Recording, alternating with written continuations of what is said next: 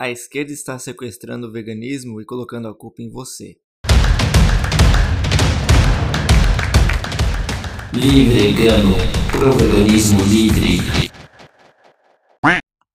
Se você é vegano e não é de esquerda, mesmo que não seja de direita, ou liberal, ou libertário, ou até mesmo de esquerda, mas que não concorde com todas as posições da esquerda, você já deve ter ouvido falar em algum momento que você não era vegano, porque você não concorda com este ou com aquele ponto do veganismo, ou como estes veganos acham que você deveria se comportar.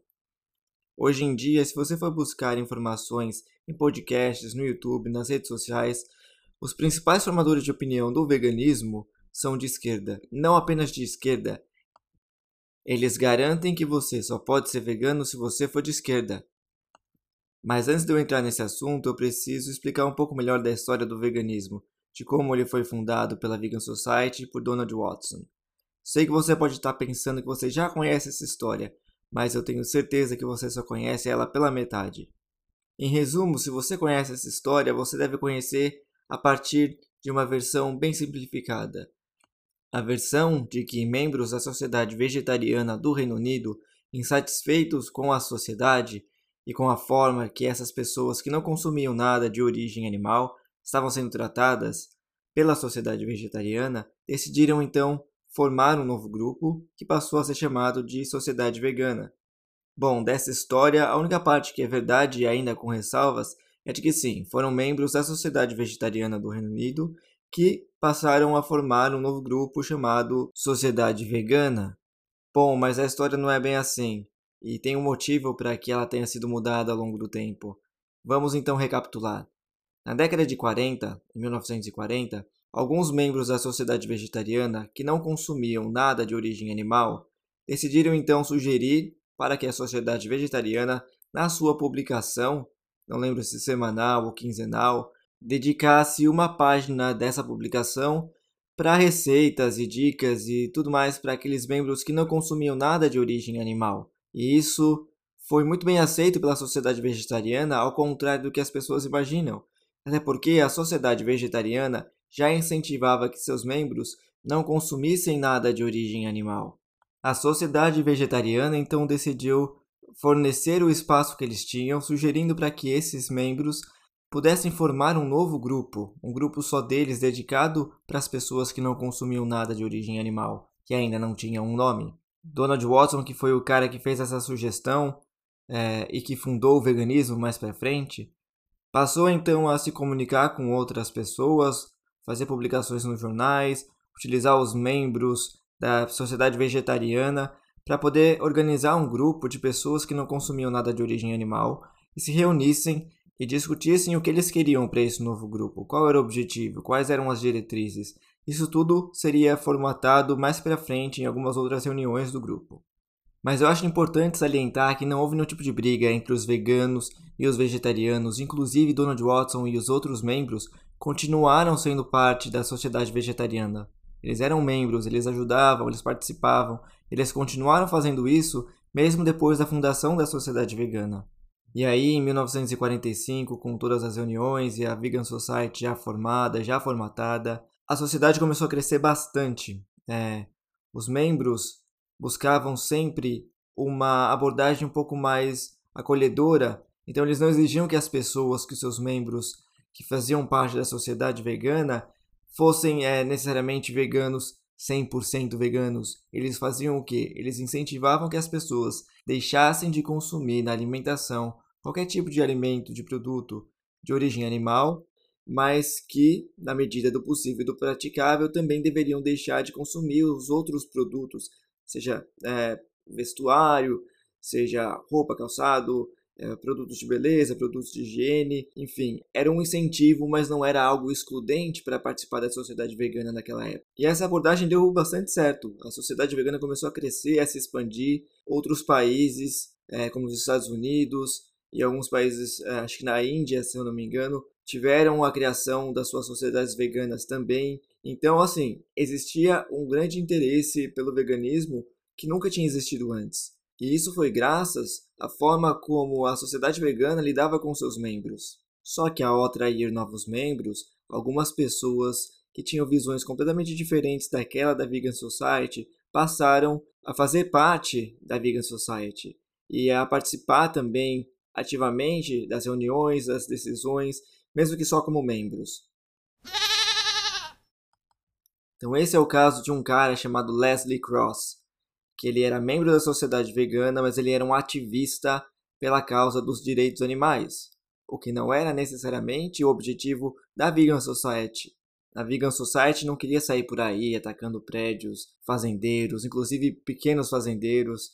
Eles não queriam fazer esse tipo de ativismo, eles queriam simplesmente atrair as pessoas, fazer com que elas mudassem o seu comportamento, os seus hábitos, o seu estilo de vida. Já o Leslie Cross e a sua turminha, eles queriam inclusive mudar o significado do veganismo, do que significava veganismo, a palavra e tudo mais. Era tudo para ser relacionado com direitos dos animais e ativismo e que eles não gostariam que nenhum membro da sociedade vegana não se enquadrasse dentro desses padrões que eles exigiam, mas enfim, Donald Watson não topou, nem os seus amigos da sociedade vegana, e decidiram que continuaria tudo do mesmo jeito. Essa é a sociedade vegana, a gente está aqui promovendo a saúde, o bem-estar dos animais, e a gente não consome nada de origem animal, a gente tem que demonstrar para todo mundo que isso é possível, e tudo mais, sem que a gente precise sair por aí atacando é, fazendeiro, pessoas e organizações e tudo mais. Era essa a decisão do grupo. Mas, obviamente, que isso gerou algum tipo de briguinha entre eles. Quatro anos depois, se não me engano, em 1948, com tanto desgaste rolando, Donald Watson deixou de sair da Vegan Society. Ou seja, ele fundou a Vegan Society, ele fez todos os parâmetros, o que é o veganismo, brigou, é, conseguiu fazer essa fundação e, obviamente, que não era fácil, né? E ainda assim, por causa de brigas, por causa de outras visões, ele decidiu sair da Vegan Society. Na verdade, ele continuou membro, porque tanto ele quanto outros membros que fundaram a Vegan Society ganharam títulos honorários vitalícios pela contribuição que eles deram para a Vegan Society, para os animais, é, por fundar e por criar o veganismo. Afinal de contas, ele criou o veganismo, inclusive o nome do veganismo foi dado por Donald Watson. E eles continuaram fazendo parte da Vegan Society, mesmo que não ativamente, como membros, como diretores. Eles não faziam mais decisões diretas sobre a Vegan Society, mas estavam ali ainda participando. E aí, com Donald Watson e seus amigos fora do caminho, Leslie Cross decidiu então é, atrair novos membros, que eram seus amigos, ativistas, para a Vegan Society e, obviamente, dentro de uma votação, ele conseguiu se eleger diretor da Vegan Society. E isso era tudo que ele queria, porque assim como diretor, ele conseguiu fazer todas as mudanças que ele tinha sugerido antes e não tinha sido aceita. Então ele mudou o que era o significado do veganismo, ele mudou é, qual era os critérios para aceitar membros, ele mudou um monte de coisa. E uma das primeiras coisas que ele fez, acreditem ou não, foi retirar o título honorário de Donald Watson de todos seus amigos. Ou seja, a história da polícia vegana já nasceu ali no começo do veganismo. Donald Watson foi literalmente caçado pela polícia vegana, ele foi tirado a sua carteirinha de vegano. E aí Leslie Cross começou a comandar a Vegan Society do jeito que ele queria. O significado de veganismo mudou, agora a sociedade vegana e vegano se confundiam com ativismo, com direitos animais. Só que, sob o comando do Leslie Cross, nos anos que ele ficou comandando a Vegan Society, houve um declínio os membros começaram a sair, deixaram de participar, os que ficaram não contribuíam mais financeiramente com a Vegan Society. Então, eles não gostavam muito desse tipo de abordagem. Eles queriam participar, eles sabiam dos seus limites, eles muitas vezes não conseguiam, sei lá, por um motivo ou outro, mudar alguma coisa na alimentação ou mudar alguma coisa no seu estilo de vida. Então, essa abordagem de ativismo que se confundia com ativismo, com direitos dos animais, não deu certo. A Vegan Society começou a perder todo o seu dinheiro, todos os seus membros, toda a sua credibilidade. Por conta disso, em 1957, alguns anos de comando do Leslie Cross, ele decidiu então sair da liderança da Vegan Society. Tudo foi restabelecido, novos membros foram eleitos para a liderança, eles retomaram o que era o veganismo, como definido por Donald Watson e pelos outros membros, e as coisas começaram a melhorar de novo. Obviamente que ao longo dessas décadas, desde então, houve ainda uma alternância no poder, ainda existe certos interesses de certos grupos para mudarem o significado do veganismo. Então essa briga na Vegan Society não acabou. Mas por que eu contei essa história? Eu acho que está um pouco claro agora, mas se você não percebeu, é justamente o que vem acontecendo dentro do movimento vegano, principalmente no Brasil, nos últimos anos. Diversos grupos ativistas de esquerda que se identificam como ecossocialistas ou que flertam com o marxismo estão tentando, mais uma vez, mudar o curso do veganismo, apagar a história do veganismo.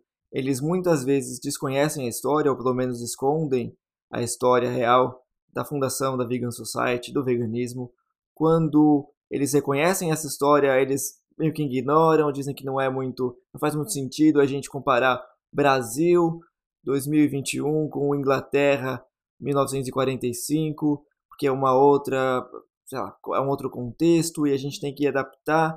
Só que assim, não é só adaptar, eles querem apagar toda essa história para que eles possam reescrever uma história a partir da visão marxista ou a partir de um espectro mais voltado para a esquerda.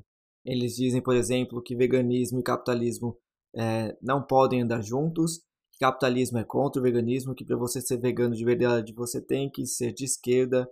É, se você, mesmo que você não seja capitalista, se você apoiar algum tipo de marca, por exemplo, que não for uma marca menor, uma marca orgânica, uma marca local, uma, uma multinacional, por exemplo, você é considerado um vegano liberal por mais que você possa, inclusive, se identificar como uma pessoa de esquerda, vote em candidatos de esquerda, acredite nos ideais de esquerda, mas se você fizer esse tipo de movimento, você é um vegano liberal. E o pior de tudo é que eles acham, eles tentam reescrever essa história para fazer parecer com que o veganismo foi sempre de esquerda e os veganos liberais, os veganos libertários, de fato, são as pessoas que estão sequestrando o veganismo, eles, inclusive, se você for ouvir podcasts, vídeos e entrevistas, eles dizem até que eles gostariam muito que esses veganos passassem a se chamar de plant-based, porque eles queriam usar exclusivamente o título de veganos. Eles até pensaram em mudar o título de veganos para uma outra coisa.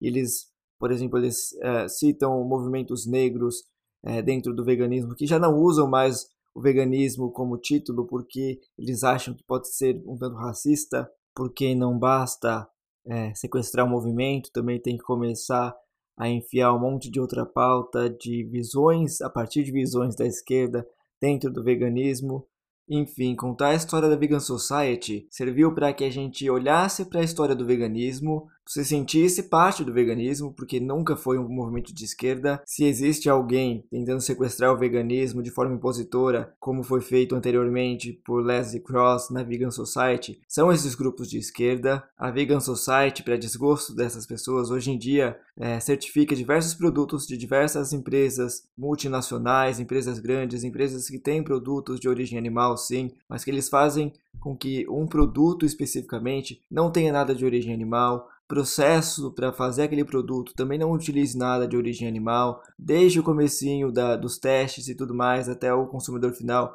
não tem nada de origem animal, mas só que esses grupos não gostam porque é feito pelo McDonald's. Eles acham que tudo bem eu consumir o arroz e o feijão no barzinho do Zezinho da esquina, por mais que esse barzinho venda um monte de churrasco, um monte de carne, que eu nem sei o procedimento, nem sei a quantidade de carne que ele vende, nem sei como ele foi é, comprar essa carne. Para eles tudo bem, eu posso consumir esse produto naquele lugar. Mas se eu comprar um hambúrguer vegano do McDonald's, eu não posso, porque o McDonald's eles vendem hambúrguer de carne. Enfim, completamente contraditórios, a gente não consegue exigir muita coerência dentro do movimento da esquerda, é sempre uma relativização para que eles consigam criar uma narrativa que no final das contas acaba virando um Frankenstein. E são essas pessoas que monopolizam outras brigas, outras bandeiras, outras minorias. Então, negros não podem ser de direita, pobres não podem ser de direita, mulheres não podem ser de direita. Quando eu falo direita, eu falo libertário, porque para essas pessoas, libertário e direita é tudo a mesma coisa. Mas enfim, esses grupos, homossexual não pode ser de direita, a gente não pode. Eles têm que monopolizar essas causas através da monopolização das pessoas, dos indivíduos. E a gente sabe que a menor minoria é o indivíduo. Todas as causas,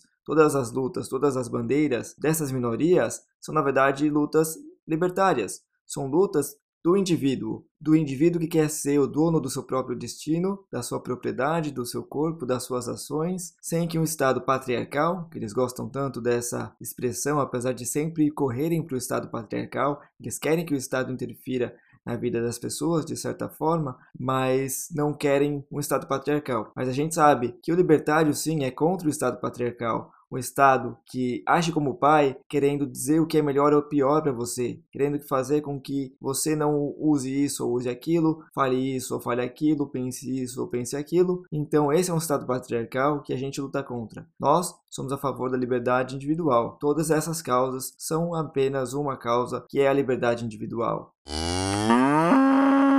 Esse episódio chegou ao fim. Se você gostou do conteúdo, nos ajude compartilhando nas suas redes sociais. Se quiser falar comigo, procure pelo Livregano no Twitter, no Instagram ou no Facebook. Obrigado e até a próxima!